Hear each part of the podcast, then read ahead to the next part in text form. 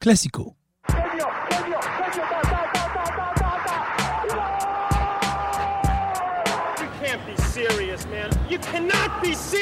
Je crois qu'après avoir vu ça, on peut mourir tranquille. Enfin, le plus tard possible, mais on peut. Ah, c'est superbe. Quel pied Ah, quel pied Oh putain Salut à toutes et à tous, bienvenue dans Classico, euh, dernier numéro de la saison. Ouais, Euh, ouais, aujourd'hui, voilà, super. ouais, au Lakers. Salut Paul, salut Anton. Eh bien, salut à tous. Salut. Et voilà, bah, c'est le printemps. C'est le printemps et c'est déjà la fin de la saison de Classico. Et euh, pour ce dernier numéro, euh, pour se projeter dans l'Euro qui arrive, l'Euro 2021, on a décidé de voilà de Back to the 80s pour parler de l'Euro 84 qui s'est déroulé en France. Euh, voilà, et qui, je spoil direct, a vu la victoire des, des Bleus de Michel Platini. non. C'est pas Mais vrai. oui, premier titre de l'histoire de l'équipe de France. Et oui, Anton, c'est il y a énorme, c'est. Comme d'habitude, j'ai l'impression qu'Anton, tu vis Et Anton était sur place, ouais. Mais ouais, j'étais là. Il était au parc. J'étais juste au, au premier rang. Il était ramasseur de balles. Eh ouais, ouais. premiers ramasseurs de balles McDonald's, c'était Anton. C'est lui qui Ouais, il- c'est- je mangeais des McDonald's en même temps. Ah. C'était le premier sponsoring. euh, euh, vous savez, un C'est peu pour ça qu'il a ce corps d'athlète aujourd'hui. Exactement. qu'on entend. Un coup de nuggets. Ah oui, c'est un corps comme ça alors.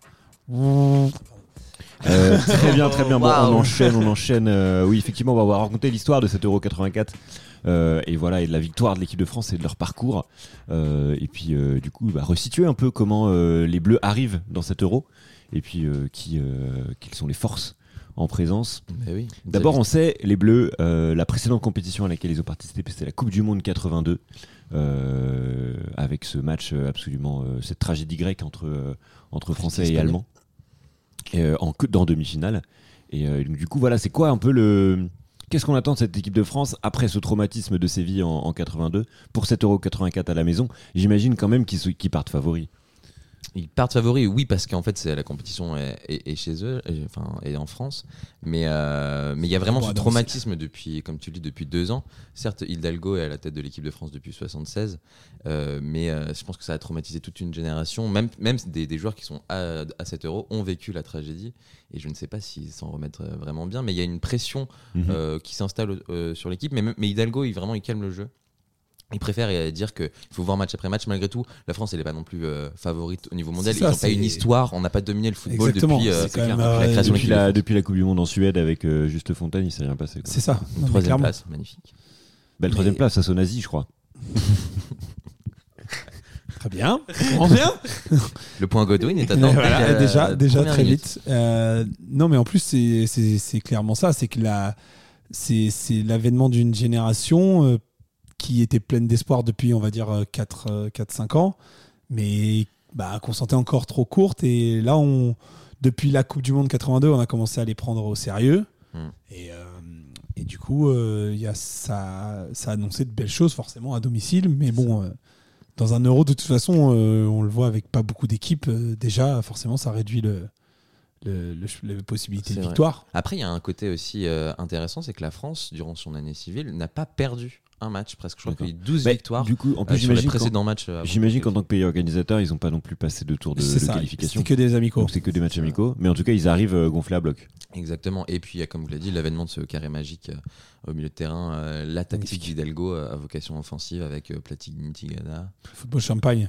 Est-ce qu'on les appelait déjà les, les Brésiliens d'Europe à l'époque euh, grâce au jeu de d'Hidalgo Non, mais c'est vrai que c'est un surnom qu'on leur avait donné dans les années 80. Mais je pense que ça, euh, tout le monde connaissait à l'époque, surtout Platini parce qu'il évoluait à la Juve, mais la plupart des joueurs français évoluaient en France. Il n'y avait pas l'arrêt Bosman encore, je crois pas. euh, Non, non, c'est 96. Et, euh, et justement, ça, on découvre aussi aux yeux de l'Europe tous ces joueurs français. Tigana, je pense que c'est un des, des noms qu'on a le plus entendu après aussi l'Euro 80 84, euh, tellement il a sur, surnagé au milieu de terrain, d'aisance. Euh, mais c'est vrai que je pense que c'est l'éclosion, en tout cas Mhm. aux yeux du monde entier.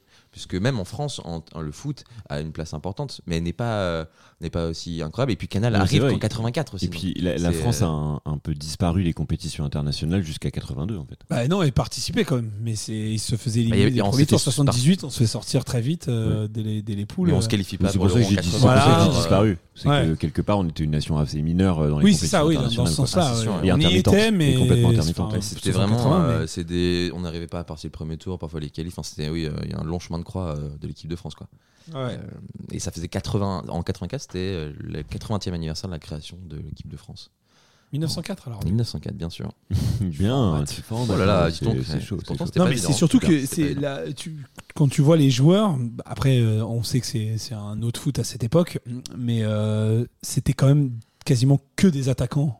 Ouais, que les créateurs, la- quoi. Que la- sur sur le Il y a que. Tigana qui est quand même plus, on va dire, milieu à box to box et Fernandez qui est vraiment milieu défensif. Sinon, c'est que des attaquants parce que même Platini à la Juve, il joue, il joue second attaquant euh, à façon un peu Karim Benzema au Real.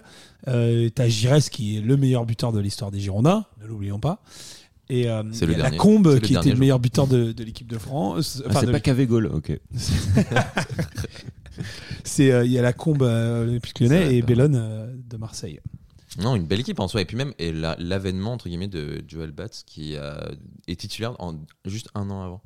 Euh, Oui. C'est c'est l'interrogation que, que posent beaucoup de, de spécialistes à l'époque. C'est est-ce que la France a un bon gardien? Et toutes les équipes vont euh, lui tomber dessus. Mhm. Et au final, on va voir que malgré tout, il ne se prend que oui. 4 buts dans la compétition, ce Que qui est quatre. pas mal.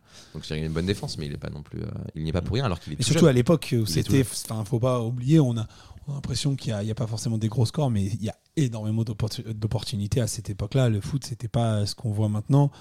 Euh, c'est vraiment, c'est, ça défend très, c'est coupé en deux. Faut, faut pas oublier qu'il y, a- il y avait pas, il y a l'histoire des hors-jeux, mais pas passifs. C'est-à-dire que s'il y a un joueur qui est derrière le défenseur, euh, c'était forcément hors jeu, même si tu participais pas à l'action. Il y a aussi, tu pouvais faire la passe à ton gardien au pied, il pouvait la Oh, ça, prendre à la main. Ça, ça s'est vu de nombreuses fois dans cette finale. euh, beaucoup avec le gardien. Bah oui, tu vois, c'est ça qui est dingue, c'est que on a rajouté ça pour mettre du spectacle et c'est bien parce qu'à l'époque tu te rends compte que bah c'est quand même du foot euh, joué d'une autre manière et surtout les équipes sont coupées en deux. T'as vraiment les défenseurs, les milieux qui font le lien et les attaquants qui restent devant. C'est assez assez particulier quand même. Très bien, du coup, j'imagine les, les Français sont un peu favoris, ils jouent à domicile, ils sont demi-finalistes euh, de la Coupe du Monde euh, précédente. Euh, mais du coup, c'est quoi les autres forces en présence lors de cet euro en, en France? Euh, eh bien, euh, les forces en présence, on peut bien évidemment noter euh, l'Allemagne, euh, la RFA qui euh, nous avait. euh, c'est eux, c'est contre eux qu'on à peut fait. faire en 82. Et donc euh, il y a l'Allemagne, même si euh, bah, peut-être qu'ils sont peut-être un peu en- un peu moins bien, on le verra dans- notamment dans les phases de groupe. Mais il y a surtout bah, l'Espagne qui, euh, qui, qui, je pense, fait un peu peur à tout le monde. Et euh, du côté euh, du groupe de la France, il y avait le Danemark qui surnage un petit peu. Euh, et, euh, ouais, la Belgique qui était, euh, quand même, Mais en même temps, il y a moins d'équipes et je pense que toutes les équipes qui sont présentes, Ouais, déjà, sont on sait qu'un euro, on sait qu'un euro ouais. est compliqué. Là, Parce que c'est des euros, enfin maintenant on est dans des euros à 24 équipes. Enfin, oui, c'est ça, il y aura 24 équipes en, en 2021. Euh, à l'époque, on fait des euros à 8. Ouais, donc, du coup, c'est vraiment pas pareil, effectivement. Non, mais c'est- c'est c'est pour le coup. euh, en plus, là, tu as vraiment des équipes que, en soi, tu, tu, tu, tu retrouves encore de nos jours, à part peut-être la Roumanie et la Yougoslavie. euh, c'est- des équipes qui, qui sont toujours euh, Ouais. présentes sur, le, sur la scène Ouais, à l'époque, européenne. c'est à quelle époque ouais, ils étaient vraiment forts. Surtout les Yougoslavie, on les a rencontrés assez souvent. Bien sûr. Et puis c'était en vraiment, euh, c'était quand même les, cette époque-là, c'était vraiment des, des très très très grands joueurs. euh, tout ce qui était de ce bloc-là, de l'ancien bloc URSS. Ouais, c'était, c'était. En plus, fallait aller les jouer chez eux en général. Mais tu as aussi une- même une autre manière de, de faire euh, ce, cet euro, enfin un euro traditionnel qu'on va pas vivre cette année, c'est que déjà tu joues 5 matchs en 12 jours, enfin si tu es en finale, Mm. ce qui est euh, maintenant on fait un mois de compétition. Mhm. Ouais. Et tu as aussi euh, ce, ce changement de formule depuis l'Euro 80 où à l'époque, les premiers de chaque groupe, donc de ces deux, Ouais. de groupe A et groupe B, allaient directement en finale. Et là, on passe par une demi-finale. Demi-finale. Donc là, tu as juste les deux premiers qui passent, mais tu vois, ça pouvait aller encore plus vite avant. Et Mhm. tu n'avais pas le droit du tout à l'erreur, en fait. Ouais. C'est vraiment, tu peux pas te permettre de rater Ouais, un tu match de et rater un match quoi. quoi. Donc c'est Ouais. une autre manière de faire aussi, quoi. Et du coup, les- la, la France effectivement accueille cette compétition, donc ils jouent à domicile. Euh, Est-ce que ça, qu'est-ce que ça peut, euh, c'est quoi les, les avantages et les inconvénients de jouer une compétition internationale à domicile pour une équipe euh Bah, T'as la ferveur populaire déjà. Et forcément, tu joues à domicile, donc tu, tu, là, la plupart des supporters qui seront là sont, seront des supporters de ton pays. Mais ça, ça peut pas être un, de la pression Mais du supplémentaire. coup, bah oui, mais tu me demandes les avantages et les inconvénients. Ouais. Je te donne l'avantage, mais du coup, ça en découle forcément un inconvénient, Ah ah. qui est que bah, tu as la pression de te dire, Après, bah, je si pas. tu te rates, tu te rates vraiment devant ton pays. Et que... Oui, mais il n'y a pas d'attente, en fait, en France, forcément. On n'est pas en train de dire pourquoi est-ce qu'on gagne pas. euh, Enfin, on n'a pas fait de, de Ouais, résultats si exceptionnels que ça, les résultats. Après, j'imagine que les gens s'attendent quand même à qu'on passe les poules. Si, là, franchement, avec la demi-finale, y, a- d'il y a deux ans, euh, si, quand même. hein. Je, je voudrais pas dire, on s'attend quand même à des résultats. euh, de Je veux dire, est-ce qu'on parle de Ouais. titres pour les Français qui n'en ont jamais gagné Bah oui, aucun, justement, euh, Pour les fans de foot, je pense, mais pour le commun des Français. Ah oui, oui. euh, un peu. à ce moment-là, Enfin, on oui. se dit c'est une belle Ouais. euh, opportunité de voir le foot, mais en soi, je pense que oui, c'est vraiment pour les fans de, de, de, de, de- de beaux jeux et même de Platini, de tout le monde, de, de voir cette régénération qui a, qui, qui, a, qui a évolué au fur et à mesure des années et avec ce, ce triste événement de Donc, 82, t'as envie de gagner. ils ont la pression de réussir, mais pas tant la pression de gagner le titre pour autant. Enfin, je ils en sont conscients. euh, Non, ils en sont conscients et ça se voit dans les images de téléfoot de l'époque où ils les suivent aux entraînements. T'as raison, il y a vraiment cette ferveur populaire. Beaucoup de gens qui viennent les Mm. voir euh, aux entraînements. Et en fait, je crois qu'ils s'entraînent un peu partout, même en France. Ils font une espèce de tournée. Et euh, non, mais tu sens une certaine concentration de chacun. Il n'y a pas non plus euh, d'ego, mais c'est l'avantage. Enfin, c'est surtout le, le travail d'Hidalgo depuis longtemps de vraiment cette cohésion qu'il a réussi à créer. Mm. C'est euh, Ça plus les Vélib. Et- et la fermeture des quais et euh, la végétalisation dans Paris. C'était même pas lui, quoi. C'était même pas elle. Enfin, c'est c'est désespérant. Non mais c'est, je pense que c'est vraiment là où tu vois le travail aussi d'un sélectionneur qui pour autant c'est quelqu'un qui n'est pas présent toute l'année, enfin qui Mhm. entraîne très peu au final puisque tu as quelques rassemblements mais pas tout le temps. Et le mec sur euh, de 76 à 84, il a réussi à créer, il a rassemblé des, des, Ouais. des égos aussi parce qu'on peut hein, à l'époque euh, tu commences aussi à, être de plus en business. football business de plus en Et plus. puis mais- mettre dans la même équipe des gens de Marseille, de Saint-Etienne, du Bordeaux de l'époque, etc. Ça Ah oui, c'était quand même des grosses rivalités. il n'y a pas trop des euh, joueurs du PSG. C'est vrai, mais c'était quand même des très grosses rivalités euh, à cette époque-là. Donc euh, forcément, euh, tu- oui, oui, c'est une gestion, quoi. C'est vraiment, de toute façon, c'est toujours connu. Hein, ça, sélectionneur, c'est plus de la gestion que du vrai, du vrai coaching, parce que euh, en général. Mais j'ai l'impression qu'Hidalgo, ça allait un peu au-delà parce qu'il y avait un peu un jeu. Enfin, il y avait un vrai fond de jeu, équipe de France euh, à l'époque, quoi. Donc c'était au-delà. C'était que- dis, la gestion. Mais au-delà, c'était assez. euh, mais je sais que Hidalgo, ça, bon c'était justement de retrouver le football champagne de, de Ah, une vocation euh, très de- offensive de, de base. hein. De Reims, euh, de, de la belle époque des années 50. Et euh, il les connaît bien. hein. bah, oui. Pourquoi tu me dis ça Genre- Il l'était, non Oui, non, mais ça, Oui, euh, bah, il était footballeur dans ces années-là, oui, bah, Il les connaît bien. Mais les gens ne le, le savent Il habite Oui, d'accord, euh, pardon. Il a ouais. joué la finale contre le Real de Madrid à l'époque. C'est les, il en a joué deux. Eh oui. Mais euh, oui, bien sûr, c'est donc c'est forcément euh, c'est- retrouver un peu ce, ce- et euh, vraiment l'époque fait que c'est un football offensif. Vraiment ça, je, je tiens à le répéter parce que vraiment. Pas toutes les équipes, il y avait très peu d'équipes qui jouaient défensif. Tu pouvais pas, il y avait pas vraiment ces, à part les Italiens bien évidemment, mais ça, Ils sont pas là, Mais- tant pis pour eux. voilà, mais c'est c'est- c'est- c'est quand même une époque de football offensif.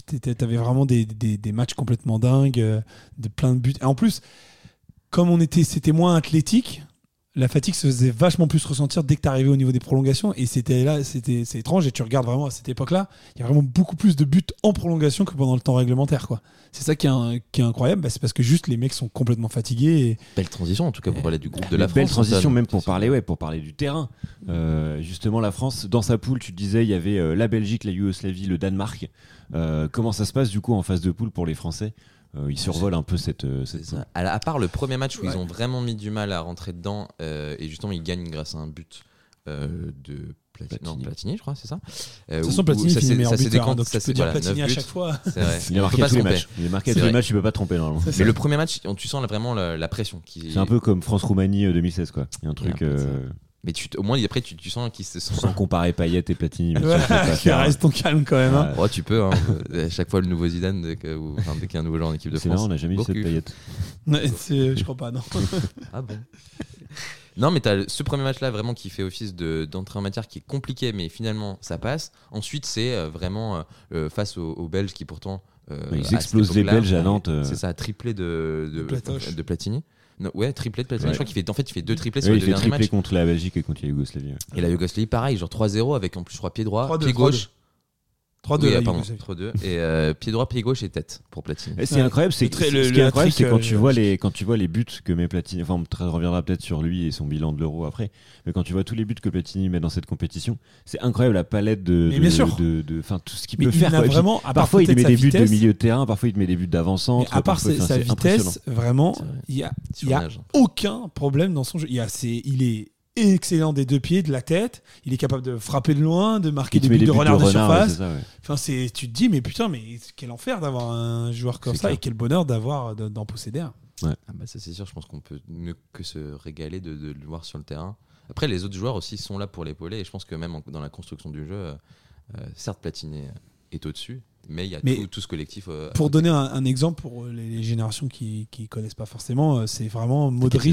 Modric, pas. Modric avec un vrai sens du but, quoi, de nos Mhm. jours. C'est vraiment. euh, c'est- moi, je, je vois Platini, je le vois comme ça. C'est-à-dire Mhm. que c'est un mec qui est capable de se projeter, mais qui a vraiment le sens du but. et qui, qui est capable de faire jouer tout le monde. Et surtout, voilà, c'est c'est un mec qui cherche pas les stats et qui les a quand même. C'est ça qui est incroyable, c'est qu'il est capable de te faire une passe décisive ou, ou juste faire une passe. Il s'en fiche, mais au final, euh, les stats elles sont là parce que bah, il est toujours devant le but, il est toujours bien placé, il fait toujours la bonne passe, toujours le bon choix. Mais c'est que c'est incroyable le plaçant bah, quand, tu, quand tu le trouves sur des buts, euh, Ouais. enfin des, des buts de renard, il est toujours là au bon endroit sûr, dans la surface à reprendre les trucs qui rebondissent et tout. C'est vraiment assez Il a impressionnant. une euh, lecture du jeu, mais de le toute façon, placement c'est vraiment la vista qu'il a. C'est Et la l'avantage même d'être d'être à la Juve, ça lui permet tu vois, de gérer. euh, Il sait ce que c'est les matchs en jeu. Il sort d'une saison incroyable avec la Juve. euh, Il est champion d'Europe. euh, Tu vois, genre, euh, déjà, un les matchs qu'il et qu'il affronte en match de poule, je pense que Mm. pour lui, c'est du, pas du petit lait, mais Ah, presque. mais- Tu vois, la pression coule sur lui. Il, est, il a déjà un objectif qui est euh, d'aller presque au bout, je pense. Justement, la phase de, la phase de poule voilà, est écrasée, enfoncée par les, les Français. On arrive à cette demi-finale contre Portugal. Est-ce qu'elle joue à Marseille, c'est ça? Mm, au Au Vélodrome, ouais. Vélodrome, ouais. La fameuse histoire entre l'équipe de France et le Vélodrome. Tout se Bah, passe au toutes les demi-finales d'Euro, on les fait un peu là. Les, Ouais. et tout- on fait beaucoup de matchs ouais, décisifs au Vélodrome avec l'équipe de France. Euh, En 98, il y avait pas. Est-ce que c'est quel match? C'est- Le premier match, il est au contre l'Afrique du Sud, c'est au Vélodrome, Ouais, je crois. Mais est-ce qu'on y retourne après dans la compétition? Je me souviens plus. c'est vrai, je ne sais pas. On regardera la pas, cassette de TF1. Bah ouais, la Quoi, est-ce cassette. qu'on a quoi? Est-ce qu'on revient à au Vélodrome en 98 euh, Dans les matchs à confrontation directe. Mais Euh, je, je, crois, crois que la pas. demi, non? C'est pas au Vélodrome? Eh bien, cette émission. Non, de- contre la, c'est contre la Croatie, c'est au, au Stade de France aussi. Aussi déjà Ouais. Ok, donc. Non, je crois qu'on y Non, bah alors non, parce qu'on est à Bollard en grave. huitième et Après en quart. euh, Ouais. Il me semble Et pas. en quart, c'est au Stade de France aussi, je crois. Le Bah, petit voilà. Italien. Ça, ça Donc voilà, bah non, voilà, c'est pour ça. Mais à l'Euro, en tout cas, je pensais à la demi-finale contre les Allemands euh, en 2016. Et donc du coup, Vélodrome contre les Portugais. Euh, et là, c'est un peu le match. euh, voilà, ça, ça, c'est vraiment un match assez spectaculaire et puis un match très tendu entre les deux équipes. Mm. Et euh, justement, c'est ça, il y a le spectre de 82 qui ressort, puisqu'on a tous peur euh, d'aller encore une fois au tir au but. Alors, il y a un partout à la fin du match et prolongation. Avec Euh, les Portugais qui égalisent. euh, euh, c'est oui. nous qui, comment ça se passe le match? Comment ça se passe le, le- Il y a le- ouverture le match? du score de l'équipe de France assez tôt, genre C'est 23e. Hein? Qui, a- qui ouvre le score, ouais. Ouais. Et, euh, et en fait, après, euh, il y a le- Portugal et, ouais, qui égalise. euh, Il en met à la 74e minute. Et après, c'est eux qui ouvrent par contre le score en début de prolongation. Ouais, donc tu, tu sens que les dynamiques, elle est passée de leur côté, quoi. C'est un Ouais. peu. euh, C'est ça. Et le spectre vraiment de, de ça, de se dire on va revivre une séance de penalty et on sait combien ça s'est passé deux ans auparavant et on en a vraiment peur. Et il suffit que l'homme providentiel se révèle à la dernière minute. euh, bah, D'abord, il y a, il y a Demar qui égalise. Oui, Demer qui a- D'ailleurs, c'est les deux seuls buts qu'il marquera en équipe de Oui, il France. fait une il nous euh, fait il fait une Thuram 98, quoi. C'est un peu ça. Exactement. quoi. C'est Et après, t'as. Et surtout que c'est en deuxième mi-temps de prolongation, donc c'est vraiment. euh, Mais comme tu le dis, ça, c'est- là où très les, chaud, les quoi. buts, euh, les buts sont très, les, plus vis- Enfin, il y a plus de buts en prolongation parce que les, les joueurs sont tu vois qu'ils sont cuits et que tu vois que dès que tu perds le ballon, faut revenir et là t'as plus la force et, et c'est incroyable parce que bah voilà il y a l'égalisation de Domergue donc là bon bah on se dit on va aller au tir au but Mhm. et puis bien sûr euh, Platoche euh, qui vient qui vient nous mettre Qui euh, vient presque à la dernière minute euh, mettre le but du 3-2. Ce but, il est assez incroyable parce que tu sens le sang-froid qu'il a. Ouais, euh, il alors qu'on joue les dernières minutes du match. fait vraiment l'effort aussi sur le côté Ouais. droit Ouais. d'avant, qui fait tout le travail, lui passe en Mais comment retrait. Platini se retrouve face au. Il y a, les- il y a trois défenseurs, il y a deux, trois défenseurs portugais sur la ligne, plus le gardien, etc. Et Platini il prend le temps d'ajuster tout. C'est impressionnant. Parce que tu pourrais te dire c'est le nombre de joueurs où tu, les vois ils tirent direct pour se dire euh, je, si, on sait jamais s'il y a quelqu'un derrière non lui il savait qu'il y avait personne qu'il avait le temps d'ajuster et, et elle est magnifiquement placée parce que même en la plaçant comme ça tu Ouais. peux il peut avoir la tête d'un joueur le gardien qui la prend enfin c'est Ouais. Un nombre de le, le possibilités, un contrôle, le de- contrôle qu'il fait pour se décaler, t'as l'impression que le temps un peu s'arrête. c'est- Exactement. c'est Ouais, au ralenti, exactement ça. prend le je pense que même sur le terrain tout le monde est un peu arrêté en mode putain euh, Ouais. qu'est-ce qu'il va faire quoi J'imagine même pas l'ambiance au vélodrome Ouais, sur ce but, ça devait être vraiment, incroyable. C'est vraiment incroyable. Et oui, donc on bat les Portugais, qui vont longtemps être maudits. Tu disais Paul, Oui, euh, c'est le début avant, de la série noire qui vont longtemps être 2016. maudits face à nous, quoi, jusqu'à Bah 2016. ouais, c'est 2000 et 2006, hein, euh, les confrontations qu'on qu'on a contre eux. À chaque fois, on s'en sort plutôt bien. Euh, surtout l'Euro 2000, euh, plus important parce que euh, parce qu'en 2006, bon bah. Ah, mais c'est but en or, sur, voilà. but en or sur, euh, sur penalty de Voilà. En 2000. Et, euh, et donc ouais, non, après ils se rattraperont face à nous en 2016 chez nous, ils nous remettront les Oui, Portugais. bah, là, bah, pour la, mais euh, mais ouais, la c'est ça pour eux, et tant pis, quoi, pour eux. tant pis, tant pis. on leur a mis en 2000 aussi donc ça va. Ah, bon, et guerre. en 2006 enfin faut pas oublier C'est une bonne guerre. Puis euros, leur on a mis avait- le dans euros, on en avait déjà, nous. Puis on le remettra cette année, et puis voilà. Heureusement, Eder ne joue plus. voilà c'est que Ah. plus nous la mettre à l'envers celui-là C'est vrai, il sera sélectionné au dernier moment. Il fera un remplaçant, super. grande surprise On en arrive à la finale. Du coup, c'est la première finale enfin, que joue l'équipe de France dans une compétition euh, internationale. Donc juste pour, pour remettre le, dans le contexte, l'Espagne bat le Danemark. euh, C'est vrai. au- On oublie ces petits penalty. Espagnols. Qu'est-ce qu'ils ont fait ces Mais petits oui, c'est Espagnols, hein par quoi les Espagnols, Antoine Est-ce que tu peux nous raconter Eux, ils se sont qualifiés un Est-ce que peu tu peux à la- faire Voilà. avec l'accent espagnol Eh, Très bien. Mon Dieu. Non, mais euh, ils se sont, euh, ils se sont Il a qualifiés même déjà dit juste très difficilement. bien. Il a même pas dit muy bien. Il- Oui, oui, il dit très Il bien. On aurait dit du. du- Pardon, du- tu voulais dire Ouais. très bien. C'était même pas de l'espagnol, je sais Ah pas ce que c'était. Non, mais euh, pour le coup, ils sont, ils sont passés déjà difficilement dans leur poule, mais comme tous, justement, le Portugal aussi était concerné. Et Mais pas favori face aux Allemands, ça, avec il y les Allemands dans leur poule, hein, donc quelque part. Ouais, et du coup, pas les Allemands. Comment Je pense qu'on est content qu'ils n'aient pas, ne soient pas Ah passés bah les oui, Allemands. oui, oui, parce que Tu sinon. ouais.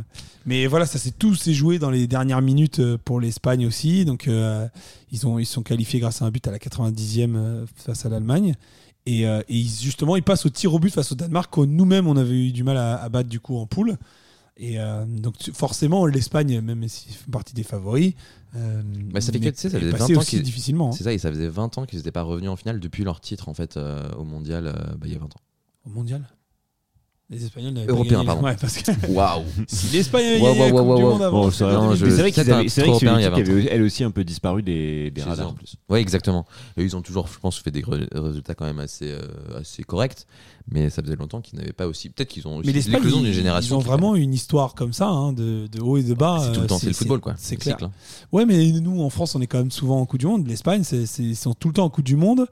Et c'est pareil. Et eux, bah, il y a une année, ils vont pas passer la poule. Une année, ils vont aller très loin. Une année, ils vont pas passer. C'est quand même assez. euh, que ce soit en, en euro ou en. En euro, quand même un peu plus souvent, ils passent plus souvent. Mais la Coupe du Monde, c'est vraiment ça hein, chez eux. Bah, tant pis pour eux, tant pis pour eux, tant pis pour eux. Ils sont là, ils arrivent avec un peu, euh, ils ont un peu les foies. Pas, Bah voilà, et puis c'est, c'est quand même pour eux le, le- le- la première finale de, de leur génération à eux, qui est quand même une belle génération. Mais euh, et puis surtout, euh, il y a le, ce, ce gardien, Arconada, qui, Qui a fait un super tournoi. Voilà, super tournoi. exceptionnel. Grand, Grand, euh, euh, gardien du tout le monde de se disait comment battre Arconada. Ouais, bah tout seul. Tout seul. Il se bat tout seul. Ouais, c'est Oh, ça mais qui est nous, nous spoilons vraiment. Mais ne spoilons là, pas. là, Du coup, comment se déroule euh, cette première mi-temps entre les, les Espagnols et les Français? Voilà, je, je- on m'a raconté, j'ai ouï dire euh, que c'était un peu tendu. C'était important. Oui, la première période est vraiment tendue, même si les Français rentrent plutôt bien dès le départ. Euh, Il y a quelques occasions pour eux, mais en fait, après, les Espagnols euh, mettent la main sur le ballon. Et il y a surtout une grosse euh, pression défensive des Espagnols. Et, et au niveau des contacts, c'est vraiment très rugueux, à la limite Mhm. de, de chaque action, un carton finalement. Et au final, en fait, on n'arrive pas vraiment, enfin, le jeu n'arrive pas à se décanter. Il n'y a pas. Il n'y a pas d'occasion vraiment très très franche par rapport à tout ce qu'on a pu voir durant les premiers matchs de l'équipe de France. Donc en fait, les deux équipes se cadenassent un peu et l'Espagne gère Bah, un y peu plus facilement. en fait. Côté pression, hein, de toute façon, forcément, tu sais que tu es, en finale, tu pas le droit à l'erreur, donc il y a un peu ce côté-là où tout le monde se, se, Se, se- jeu- se regarde quoi. voilà, se jauge. Mais justement, est-ce qu'on peut écouter peut-être ce un petit son euh, à la mi-temps pour sentir l'ambiance? C'est la fin de cette première mi-temps, donc 45 minutes et 22 secondes sur ce score de 0 à 0, mais une première mi-temps très difficile, je crois, Michel, pour euh, l'équipe de France, devant une, une très très bonne formation espagnole. Ça sera dur, euh, Didier, effectivement, pour euh, les Français, mais il reste 45 minutes. Ils sont capables de renverser la vapeur, de, de changer de tactique aussi. Ils l'ont prouvé à plusieurs reprises. Hidalgo va régler tout ça au vestiaire. On se retrouve après un écran de publicité. Donc à vous, Cognac J, et on se retrouve tout de suite après. Et euh, vous, Cognac J, et puis on se retrouve après. Vous aurez reconnu, puisque vous êtes des, des connaisseurs, euh, Michel Denisot et Didier Roustan, aux commentaires de ce match. Du coup, bon, mi-temps euh, mi-temps pour recadrer tout le monde et puis pour se relancer. Euh, derrière, comment ça se passe après le retour des vestiaires au niveau de la, la dynamique entre les deux équipes? Eh bien, Anton. Bah c'est, c'est, c'est- il rentre, la, la France rentre beaucoup mieux dans sa deuxième mi-temps. Ah oui. Bah oui, même Ah si, ouais. si l'Espagne, euh, si l'Espagne domine. euh,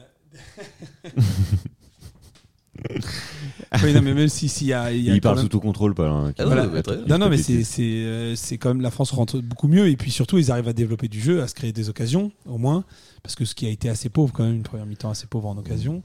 Euh, là, la France domine et puis, euh, et puis on, on sent tout de suite Platini euh, bien mieux rentrer dans son dans son match et c'est lui, il me semble, qui obtient la faute. euh, C'est la combe. C'est la faute imaginaire sur la combe à C'est ça. 57 e Voilà. Et là, euh, c'est coup coup de coup franc Mais il me semble qu'il n'y a, pas une histoire où il y a un penalty. C'est pas euh, juste avant où il y a un penalty non sifflé Euh, Je sais pas, il fallait regarder le match, Anton. Bah, non, mais je- le match, je, je l'ai vu il y a C'est une longtemps. légende urbaine espagnole. 84. Non, non, mais pour le coup, non, non, mais pour le coup, je me souviens qu'il y avait une Non, histoire. déjà, d'un- euh, je crois que même avant, si je me trompe pas, il y a eu l'occasion sur la ligne euh, repoussée par Batiston.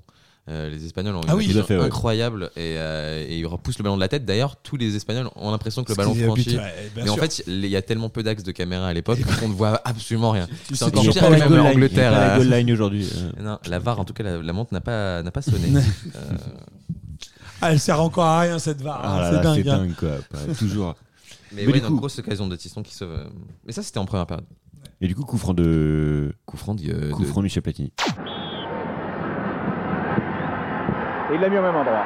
Ouais, but Oh, faute terrible d'Arconada Et but de Michel Platini qui l'a mis au même endroit qu'il l'a mis dans le gardien qui a échappé le ballon. Oui, c'est extraordinaire alors que Platini allait tranquillement regagner son poste. Arcolada a commis une erreur que je qualifierais de monumentale. Il s'est saisi du ballon et c'est en retombant qu'il a laissé échapper, comme on va pouvoir le voir sur ce ralenti. On pensait effectivement, Didier, que sur un match extrait aussi tendu, aussi serré, euh, il pouvait y avoir un, un- un pétard quelque part, euh, une gaffe, une erreur. Et puis euh, c'est ce qui s'est passé pour le gardien espagnol sur ce tir de Platini, car Arconada était bien placé. La France mène donc 1-0 dans cette finale.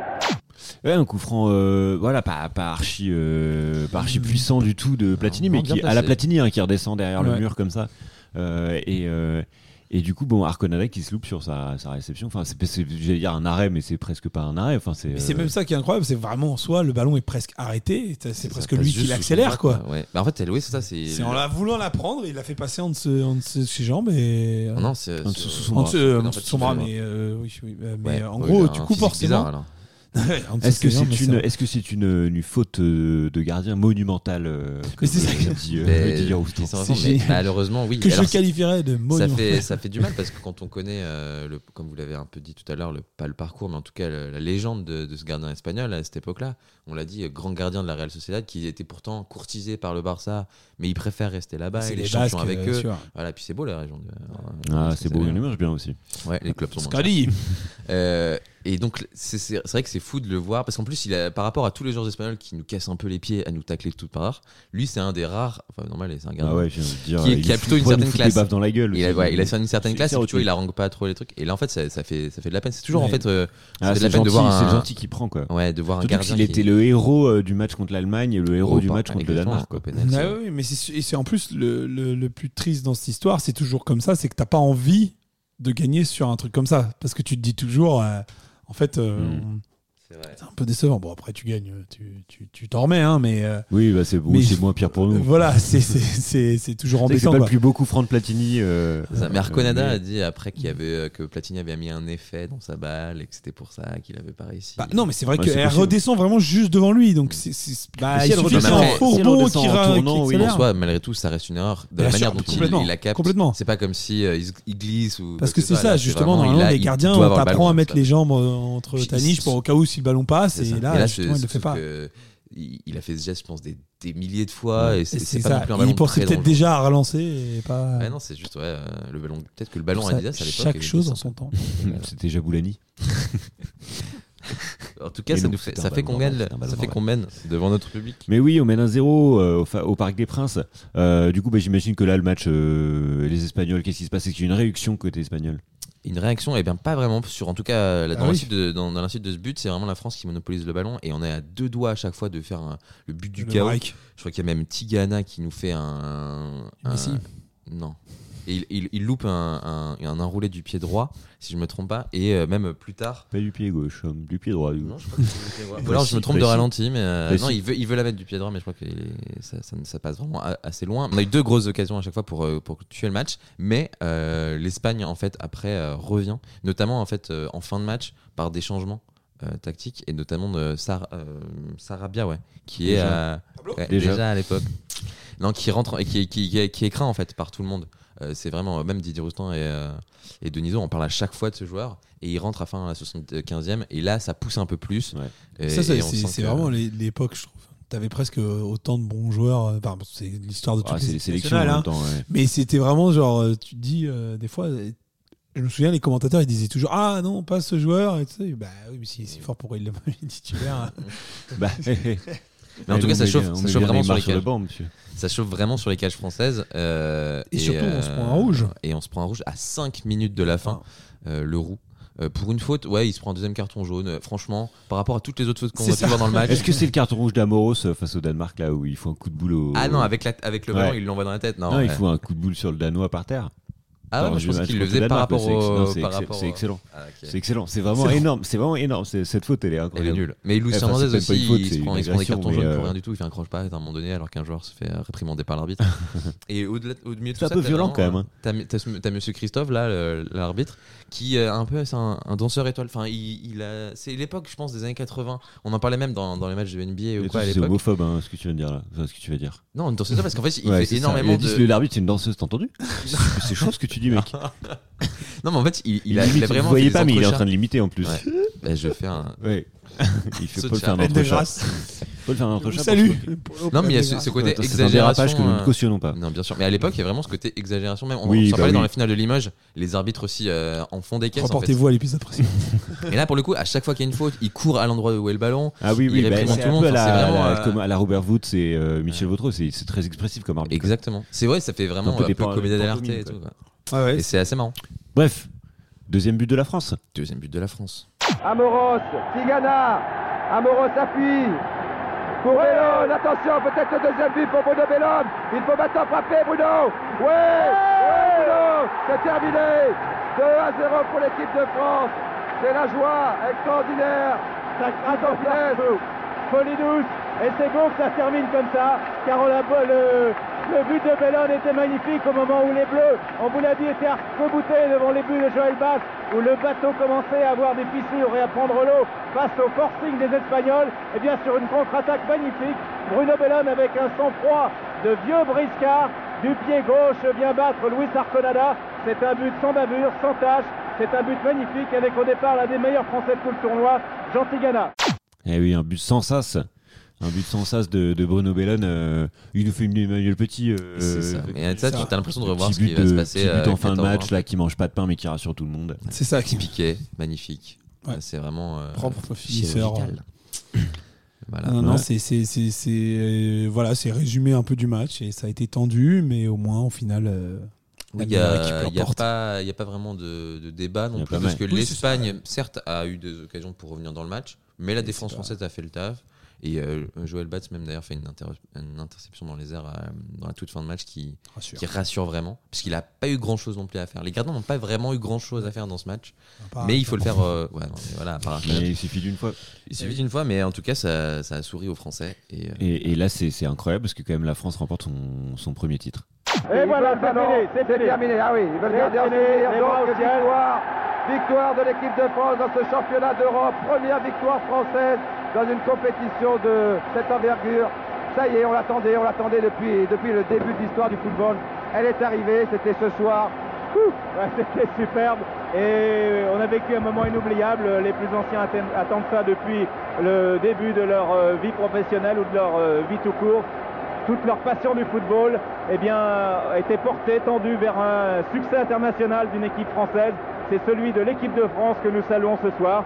Une équipe vraiment qui a fait un parcours magnifique avec un meneur de jeu, avec un entraîneur qui a créé cette équipe à partir de 76 ici. On a commencé contre la Tchécoslovaquie. Une génération de joueurs qui arrive au sommet aujourd'hui et qui franchit le sommet en tête. Antoine, Samuel.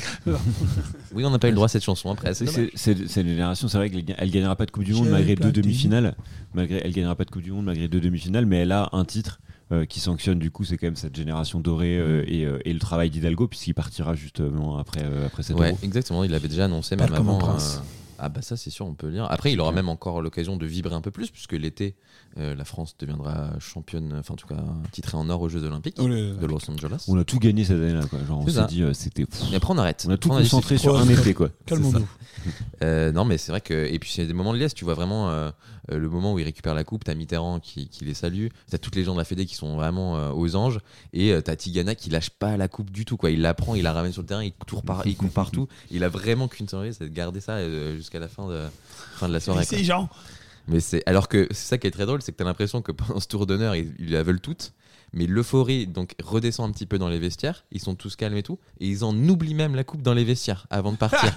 c'est Lacombe qui est obligé de la reprendre dans son vieux sac avec les crampons dégueux et tout, parce que tout le monde l'a abandonné, tout le monde est parti faire. euh, Bah, À la, la fête, elle a décharge, fait des à leur décharge, la coupe de. Elle est pas ouf. Elle est pas très belle. hein. Quand Ouais, tu vois la, la, la Coupe du Monde à côté, tu dis ouais, la Coupe de la Coupe d'Europe, elle est pas ouf. la Coupe d'Europe maintenant est plus jolie. euh. Mais il y a quelque chose qu'on avait oublié de, de- de dire, c'est que Ah.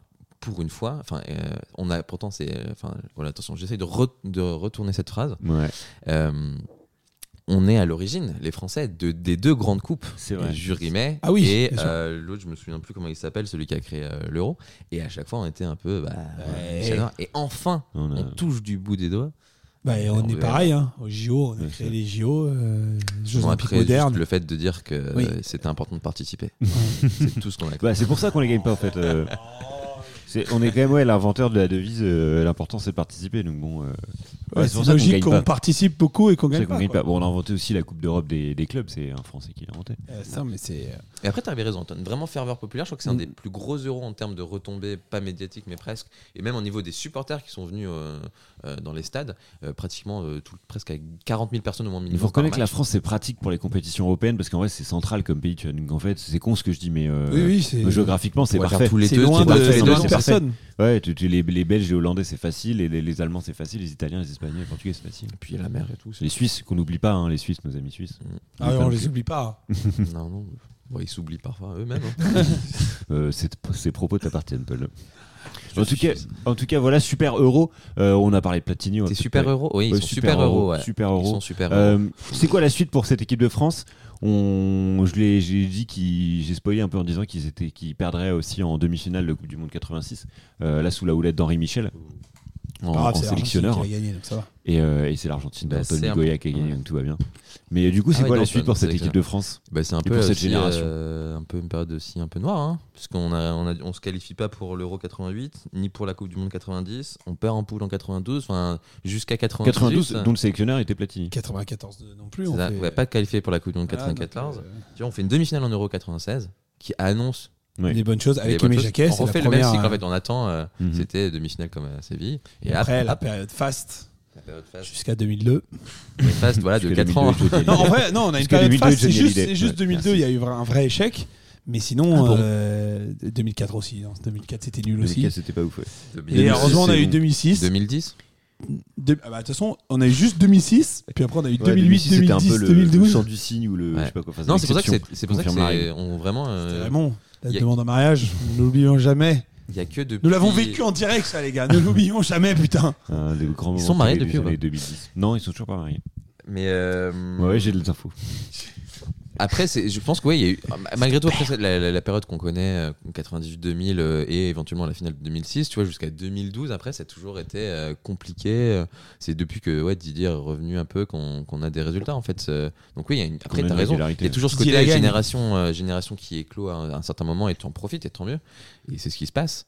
Mais euh, c'est qu'à une certaine période. Euh, bah, les joueurs étaient bons, faut pas dire non plus ce qui est. euh, Mhm. et, et c'est qu'en fait, on passait pas. Puis il y avait peut-être un esprit, un mental pas Non, bien. mais c'est ce que c'est- c'est ce que je c'est me souviens, cyclique, hein, c'est cyclique. Fin, fin 80, début 90, c'était un peu le bordel quand même. Tu Ouais, vois, bah, euh, parce que Cantona, justement, il y a plus Papin et tout en équipe on de perd France, quand même- c'était le bordel. euh. On perd quand même le meilleur joueur de l'histoire à cette époque-là. euh, donc, euh, c'est, on change de coach, il n'y a pas vraiment d'idée, il n'y a pas de. L'Euro 92, c'est bizarre quand même parce que la France avait fait une, des super qualifs, ils étaient invaincus.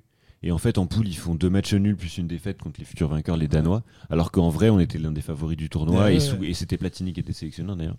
Et, euh, et le, sa seule expérience de, de non, mais sélectionneur c'est, ce que disait Platini Mais, euh, justement sur, Bon, euh, après, bizarre. Platini, voilà. Sur les- sur participations en Coupe du Monde de Platini, il disait vraiment ça c'est qu'ils n'ont jamais eu leur équipe au complète en fait. Mm.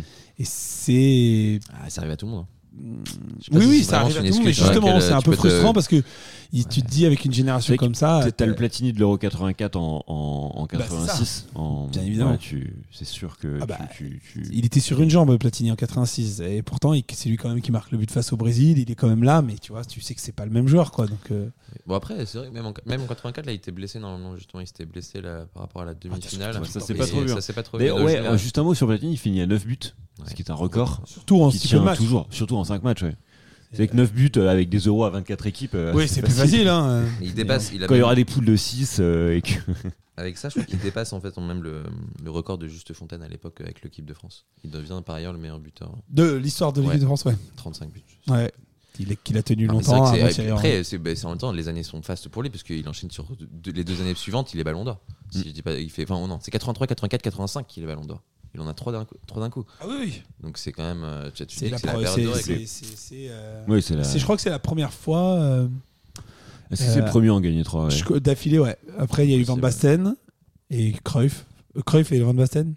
Peut-être Cruyff avant. Bon, bon, on fait- on verra. On verra. Vous, vous chercherez sur. Ouais, on va faire, on vous tiendra au courant. C'est. Peut-être. Mais il y a- je et après, c'est- moi, ce que je trouve aussi très drôle, c'est la réaction des Espagnols qu'ils ont eu après. Tu, non, alors, tous les journaux espagnols ont titré qu'ils se sont fait voler le match, que le meilleur Français sur le terrain, c'était l'arbitre, que Attends, Marca, il a dit que les, c'était un les hold-up. Espagnols seraient de mauvaise foi. Ouais. Mais là, vraiment, il y a eu même le Premier ministre. ont- il, il paraît qu'ils ont été assez méchants avec Arconada, le pauvre. euh, Oui. il s'est fait défoncer. Mais quoi. même, euh, mais même le Premier ministre euh, y est allé, quoi. Tu sais, genre, c'est pas, euh, c'est pas, c'est devenu un problème d'État. Euh, alors, Alors que nous, allez, pour l'Eurovision, on dit rien. Ouais, ouais, mais on sait pas trop. en mode. Bon, attends, les, les Italiens, rockers, on peut leur laisser le bénéfice du doute. mais ouais, non, il y a vraiment. C'est incroyable, tu regardes les, les unes de l'époque et euh, tous les articles. Et euh, même quand les, les supporters euh, retrouvent les, les Espagnols, euh, ils disent qu'ils sont. c'est Voilà, on est- on s'est fait tuer à Paris ou truc comme ça, genre massacre à Paris. Enfin, c'est- c'est c'est colossal, quoi. Genre, c'est juste une Ah oui, ils ont pas finale vu le de- même ah, match, non, quoi. c'est incroyable, ouais. Et je- comme je dirais, c'est monumental. Monumental. Monumental. Donc voilà, bah, bah, justement, est-ce qu'on pourrait pas euh, peut-être euh, bah, euh, se projeter dans notre, euh, dans notre mois de juin, dans notre Mm. mois de juin qui arrive, et euh, cristal, notre, euh, notre de Euro l'avenir. 2021. Bah déjà, on Euro a Karim. 2021, déjà bizarre, c'est bizarre. KB9. On peut quand même remarquer que parce qu'il n'a pas eu lieu l'année dernière, on va avoir un euro sur une année euh, qui impair. un, quoi. Bizarre, Ça, c'est Bizarre, étrange. bizarre. Vous avez dit bizarre. Est-ce Ça- ça déjà où ça se passe Parce que moi, bah, j'ai rien compris. C'est quand même un repère ça se passe temporel super Ouais. Ah important. bah ça se passe dans, euh, dans plusieurs euros. pays différents, plusieurs Ouais. capitales. Oui, mais voilà, c'est qu'on ne savait plus trop comment ça allait se Ouais, passer. c'est un déjà, c'est un un peu en gros, en maintenant. gros, justement, ils veulent éviter les déplacements. Donc Mais même, tout- avant, ça devait se passer comme ça. Ouais, Oui, mais ça devait- les- ça devait les être quand 60 même, ans tu- de l'euro, je sais pas quoi, tu ou les 60 ans de l'UEFA, enfin un truc, ou les 80 ans de l'UEFA, enfin un truc comme ça. Mais je crois que tu devais te déplacer, il n'y avait pas. Et là, justement, ils centralisent tout. À chaque fois, quoi, un seul endroit. va être dans une ville Dans- ou un truc comme ça. exactement. C'est ça, super. Pour éviter les, les déplacements. La France, d'ailleurs, sera dans la poule du Portugal, euh, les Allemands et les Hongrois. Euh, les Hongrois, qui a fait longtemps qu'on n'a pas vu dans une Et compétition d'ailleurs, euh, eux, ils sont, où- internationale. ils hein, sont quand dans hein. quel coin, eux? Les Hongrois, c'est dans- en Europe de l'Est, je crois, Non. Sur le Danube. ils, sont, ils sont où euh, Cette poule se déroule où? Et ben, c'est une très bonne question. Il va falloir s'enseigner. C'est pour ça que- que Ah ouais, faut ouais, c'est dans, s'enseigner, c'est ouais. dans une semaine. Ouais, Ah ouais. rien. Ouais, c'est dans une semaine. Bah, c'est pas en France en tout cas. C'est pas en France. Y a c'est rien en finale- France. c'est finale à. Wembley, normalement, je Et crois. en France, c'est finale à Wembley. Ouais, Il y a, pour moi, il y a de l'Angleterre, il y a de l'Allemagne, il y a un autre pays style euh, a Roumanie. il n'y avait pas de la Turquie ou un truc comme ça. Ouais, moi je sais qu'il y a un pays un peu euh, moins grand. En tout cas, on est très précis encore. une Ouais, ouais, mais on s'est renseigné sur pas parlons de l'équipe de 2021, pas Parlons l'Euro de l'équipe de 2021. France. Parlons de l'équipe de France. Mais en tout cas, il y a KB, il y a KB qui est de retour et moi j'ai de grands espoirs parce qu'avec euh, Mbappé, ça peut très bien marcher. Mbappé, Griezmann. C'est- Ouais. je- Après, je- faut j'ai qu'il se calme parce que j'ai entendu euh, comment là, il a dit qu'on avait la meilleure équipe, la meilleure attaque du monde. Bah, il a vrai, il a raison. Mais il a raison. Mais c'est juste que pff, nous emballons pas. Nous nous emballons pas. Ouais, c'est en fait, moi je trouve que Karim. Benzema, je trouve que depuis quelques que- années, Euh, franchement, euh, les Allemands et les Portugais, euh, ils, ils- Non, mais c'est moi, je costaud, trouve quoi. que C'est Karim costaud. Benzema est très- c'est très costaud, je trouve. je trouve que Karim Benzema est très lucide sur ses déclarations Ouais, euh, depuis complètement. 3, ans. C'est que je trouve que c'est- d'ailleurs, je pense que c'est grâce à ça qu'il est revenu en équipe de France. Je pense que Deschamps a vu vraiment une Ouais, Ils je ont pense une parce qu'il y avait explication. sur- Ils ont une explication. hein, Je C'est ce pense qu'il que- a raconté euh, Karim Benzema. T'as raison, Ils mais je sont pense parlé qu'il y a plusieurs aussi, fois euh, et tout. euh. quand tu vois les matchs qu'on a pu faire là pour la préparation à l'Euro, même aux mondiaux, tu voyais quand même qu'il manquait quelque chose. Ouais. Et je pense que ça joue aussi. Tu sais, genre s'il y avait eu des automatismes Ouais. incroyables et qu'on s'en était sur la lancée de 2018, où tu disais Il manque ça la- marche toujours, ça, ça marquait pas vraiment. Tu vois, genre les Il manque- fatigues il manque le truc- il la dimension créatrice que Benzema il a aujourd'hui. C'est ça. Qu'au surtout, final, tu, euh, tu vois pas d'autres joueurs qui, en tout cas, surperforment en Europe, Bah, qui peut t'apporter quelque chose en attaque. Et surtout Ouais. que Benzema, c'est un joueur qui joue attaquant de pointe, mais qui pose de vrais problèmes à la défense parce que tu sais jamais où le trouver. Ouais. Et pour quand tu es coéquipier avec lui, il est toujours disponible et c'est quelqu'un qui est capable de marquer dans des très petits espaces. Tu lui laisses juste, il est s'il est dans la surface, tu lui laisses la possibilité de tirer, il te marque un but. Et donc toi, pour toi, tu le mets titulaire? Ah ben bien évidemment, je mets titulaire avec euh, Griezmann en, en deuxième attaquant, Mbappé à droite et, et à gauche euh, Ousmane Dembélé qui fait une saison exceptionnelle euh, avec le Barça. Pour une fois. Bah oui, mais pour une fois, première, surtout que c'est pas que pour moi, c'est pour une fois, c'est que pour une fois, il a décidé de se prendre en, en oui, mais main ça fait un an qu'il se prend en main et, c'est- et ça- que ça du voit, coup, hein. il, juste, il joue les matchs. C'est avant, il, les- il pouvait pas Il a les jouer, donc il n'y avait pas de régularité. à Football Manager. euh, avec Non, le mais- Winchester FC, et puis ça va quoi. Disais Non mais voilà, je- les blanches, moi je pense qu'on a euh, clairement, bah, façon clairement, depuis je pense. 2016, la meilleure génération depuis la génération 98 et la En génération tout cas, sur le papier, 86. ouais, c'est Il costaud. n'y a, pas des, des- des équipes qui vous font peur, vous, un peu euh, Bah, en Europe, gens- pas tant que ça, entendu peut-être beaucoup à- de gens. En Europe, bah, c'est dommage. En fait, les. Ah oui, les- les- les Allemands, c'est bizarre- les Allemands, c'est difficile de, de deviner ce qu'ils vont faire parce qu'après leur Coupe du Monde complètement ratée, ils ont gardé l'œuvre quand même, malgré le fait qu'il était très très critiqué. Enfin, il va partir après cette compétition, c'est acté. Mais, euh, mais du coup, ils sont, ils sont, ils sont assez euh, imprévisibles quoi. Pour le coup, euh, de toute façon, les Allemands, c'est un peu. c'est un peu, j'allais dire, c'est pas tout ou rien non plus, mais il y a un truc, c'est, on, on sait pas trop à quoi s'attendre. Mais beaucoup de gens m'ont parlé des Pays-Bas. Alors moi j'ai rien suivi hein, du tout au niveau de qualif euh, quoi que ce soit, mais beaucoup de gens, Ouais, mais euh, je sais pas, mettent une c'est- pièce aussi sur les toujours, Pays-Bas, oui, alors bah, que pourtant c'est ils une sont pi- pas revenus depuis. un- Enfin ils étaient les Pays-Bas, c'est une équipe dangereuse parce Ça qu'ils ont des très très bons longtemps. jeunes, mais c'est toujours le problème, c'est Les que Anglais tu aussi, sens on que parle de la génération tu sens euh, que- des jeunes Anglais qui, qui, qui surperforment. tout ça, c'est c'est jeune, Non, mais, mais tu c'est sens que si tu les bouges, on dit toujours, on dit toujours qu'ils vont faire un truc, Bien les sûr. Anglais, les, les Pays-Bas. mais tu ça fait sens que longtemps si tu les bouges, Et la dernière fois qu'ils ont fait des trucs, c'était avec des vieux grognards, euh, les Pays-Bas, quoi. C'était pas avec leurs jeunes, excuse-moi. Non, mais ils ont pas, ils ont pas assez de, je trouve qu'ils ont pas assez d'expérience. Ouais. Donc tu sais que s'ils vont se faire bouger, bah ça va pas, ils vont pas savoir comment réagir, ils vont péter un plomb, il y en a un qui va se prendre un carton rouge. Donc, Donc ils vont être dangereux, les, tu sais, les 25 premières minutes quand ils vont être à fond, et puis après, bah, quand ils vont commencer à jouer face à des joueurs qui connaissent comment gérer un match et comment gérer un match de compétition. euh, et surtout toute une compétition parce que souvent quand tu es jeune bah, tu te donnes à fond dès le premier match tu oublies que en fait des fois euh, Hmm. les matchs de poule c'est pas forcément le plus important il suffit de faire le, le, nécessaire pendant les poules et après tu sors vraiment les gros Il matchs suffit d'avoir Payet en poule, il te fait trois bons matchs, et puis après, ça, il, et après il s'éteint, et puis tu, tu fais la suite du tournoi sans lui. Ouais. Quoi. Bah, l'Argentine ils font toujours ça ils ont Messi en poule et après bah, ils ont plus de joueurs donc, euh, Donc après, ça pronostic s'arrête en huitième. ouais. Ton pronostic Antoine, tu, tu L'Argentine. dois nous a- je pense euh, victoire de l'équipe de France mais ce sera pas facile Par contre, faut pas croire Ah, que faut- non mais ce que je veux dire c'est que ce sera pas des, une balade de Vous santé mouillez monsieur hein. Moi, je, Je ouais. pense- non, mais je ouais, pense que la France va être championne. pas. Ouais, je pense pas. Je pense même que ce tournoi, en fait, il devrait nous servir de rodage avant la Coupe du Monde 2022. Tu vois.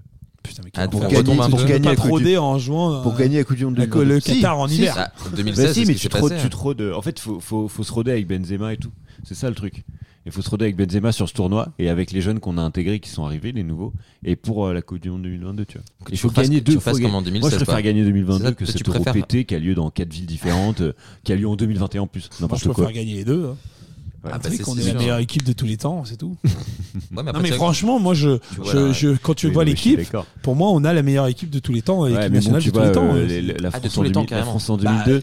La France en 2002, c'est l'une des meilleures équipes françaises de tous les temps, tu vois. Et, Oui, mais c'était- c'est- pour ça qu'il faut faire gaffe. C'était la meilleure, la meilleure équipe de tous les temps de 98 qui était vieillissante. Tu vois ce que je veux dire? Là, pour moi, au moins en 2018, on n'aurait pas dû la gagner la Coupe du Monde. Tu vois, c'était encore trop tôt.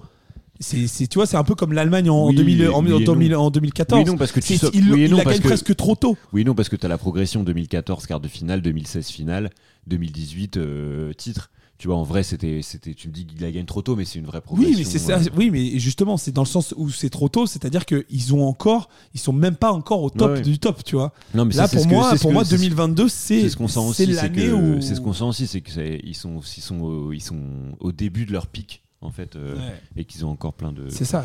Tu- Mbappé, il a que 22, hein. Mhm. N'oublions pas, même pas. 23. 23, 23. Parce que c'est en 98. Il est né en 98. Possible. Voilà. Mbappé. Mbappé. Ben voilà, ben on suivra avec attention en tout cas ce qui va se passer Bien euh, sûr. lors de cet euro. On est pressé, voilà, de leur vivre en terrasse euh, et de perdre face au Portugal. Attention parce que s'il y a des prolongations à 23h, on est tous nous. hein. Premier match, c'est la. Ah, putain, les enculés. Mais non, mais il y aura des. Le premier match, c'est contre la Hongrie, non? Si je ne m'abuse. Ok, d'accord. Je, je- je ne rela- je ne rends pas l'antenne tant que nous n'avons pas cette Pas cette information. information. Eh bien, parle-nous de tes vacances, euh, Florian. Eh ben écoute, je sais pas trop. euh, là, ouais, il va falloir que je pose. Je Mm. pose C'est là. vrai, c'est important, pose- il faut- en faut août, hein. revenir. En même On ferme temps, en août. on ferme en 15 août, épisodes de Classico, c'est pas évident. hein. Il faut se remettre de tout ça. en hein. Faut s'en remettre. Ouais, on ça- commence par l'Allemagne. Très bien, j'avais donc 15. des bonnes informations. Le 15 de juin. la. Hongrie en deuxième match 15 le juin. 19. Le 15 juin, le 19 juin, Et le, 20, et le 23, 23. nous jouons le Portugal. très bien. Pour le Et à match, chaque euh, fois- le match pour la première Les place. rendez-vous sont pris. Nous jouons à 15h contre la Hongrie alors que nous jouons à 21h contre, euh, contre le Portugal. 21 heures, donc c'est compliqué. Ah, et Il y aura pas de et nous jouons à prolongation, 21h t'inquiète. le jour du, de notre premier match face à l'Allemagne. Très bien, très bien. Très bien. Et ben écoutez, on sera au rendez-vous. En France-Allemagne lors d'un euro, de toute façon, c'est toujours, c'est toujours exceptionnel et on est, on va être, on a hâte, Hâte. de voir ce match. Très bien. Bah, merci à vous de nous avoir suivis euh, Mais tout oui. au long même de cette saison. Mais oui, c'est Euh, la d'être, fin. euh, de Classico, c'est la fin de saison. Euh, on a euh, bien travaillé, on va euh, se reposer. Bien travaillé, on va, ouais, ça s'est vu. Ça s'est vu. Ça s'est vu surtout sur cette émission. C'était l'émission du. C'était l'émission De des la vacances. Voilà, c'est un peu comme les cours La à la fin. c'est- euh, tu, vois, tu la- regardes Obli- Astérix nous- Obélix Mission Cléopâtre, tu joues au, au, au Uno en classe. Et euh, voilà, et puis c'est tranquille. C'était un peu l'épisode de fin d'année. C'est beau. Et on aura réussi à ne pas parler de biathlon. Hey alors qu'il y en avait, il y en avait, il y en avait. Et les Yes. cyclistes, c'est vrai. Ouais. On loupe Roland, on loupe, euh, on loupe le cyclisme. C'est Dommage. dingue, Peut-être l'année prochaine, on verra. mec. Tout à fait. On Et bien. à très vite, en tout cas. qu'on peut se retrouver déjà Et bon, on Enfin, peut Si se tu veux retrouver écouter sur- les 15 épisodes de. Ouais, on peut se 15 retrouver d'un sur coup, hein. euh, Spotify, ça, sur Apple Podcast juste et 15 sur heures de euh, pour écouter, nous réécouter, 15 nous heures de ré- réécouter ou nous ré- ré- ré- ré- réécouter. N'hésitez Ouais. pas. hein. N'hésitez pas. euh, Surtout les, les, les blagues de Flo. Ah bah j'essaye. Bah, en tout cas, merci Anton, merci Paul, bah, Merci à à vous. les gars. À bientôt. merci beaucoup et puis euh, à très vite. Bisous. Classico.